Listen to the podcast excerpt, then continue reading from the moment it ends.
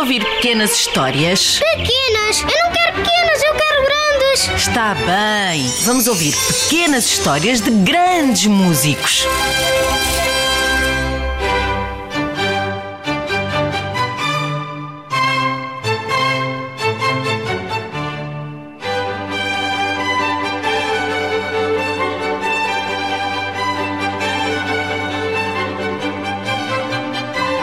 Quando acabou a Guerra dos Sete Anos no século XVIII, Mozart e a irmã Nannerl foram então exibidos em cidades, um pouco por todo o lado, com prodígios musicais de 6 e 11 anos. Davam concertos e recitais. Se bem que o interesse do pai, Leopoldo Mozart, não fosse propriamente enriquecer à custa dos seus filhos.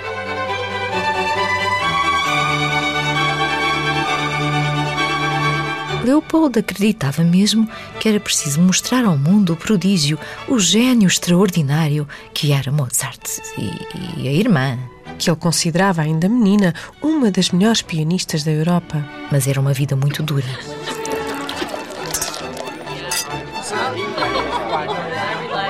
Por exemplo, num dia tinham de tocar num salão de um aristocrata. E logo a seguir ir a correr tocar numa festa de alguém ilustre. Ou até numa audiência para os imperadores, durante três horas. Para depois voltarem a tocar à noite numa academia, darem concerto no palácio de um príncipe. E logo no dia seguinte na casa de uma condessa e depois numa gala de um conde.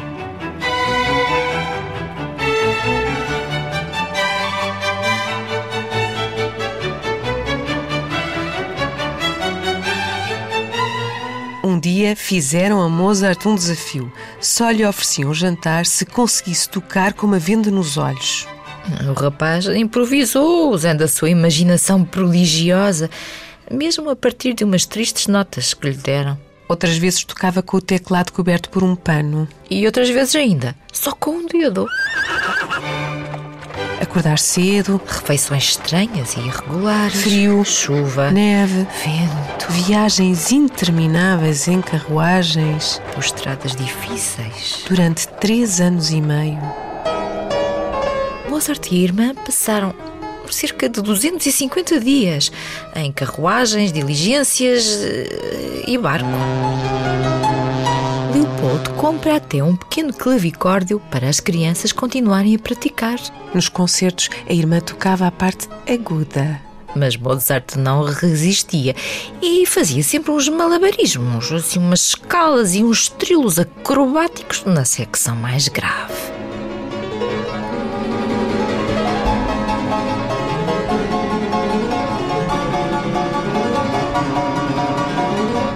Nannerle, que adorava ler e que gostava muito de teatro, sentia muita pena do irmão. Ele até inventou uma cidade e um reino chamado Bach e lá ficava, perdido no seu mundo imaginado. Sim, porque no mundo real chegaram a passar fome, sofrendo com a falta de alimentos frescos durante as longas viagens e acabaram por adoecer com frio, febres Mozart adoeceu uma vez com febre tifoide e esteve quase a morrer. e apanharam os dois varíola. Caminhava Mozart muito apressado pelo palácio, já atrasado para uma audiência, quando escorregou no soalho envernizado e caiu com um grande espalhafato. Foi a arquiduquesa Maria Antonieta, que viria a ser rainha de França e que era pouco mais velha que Mozart, que o ajudou a levantar-se e a recompor-se. Sois bem gentil e quando for grande casarei convosco. As autoridades às vezes duvidavam das habilidades do pequeno Mozart. Aprendeu a encantar e entreter príncipes, reis e nobres. Nobres, às vezes muito invejosos. Houve até quem dissesse que a sua ópera, As Bodas de Fígaro, tinha demasiadas notas.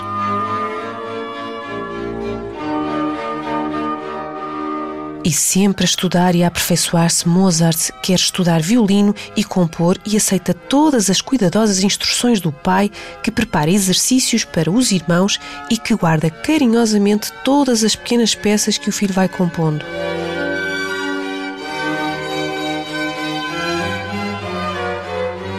Os momentos mais importantes para Mozart não são os encontros e prendas de reis e aristocratas.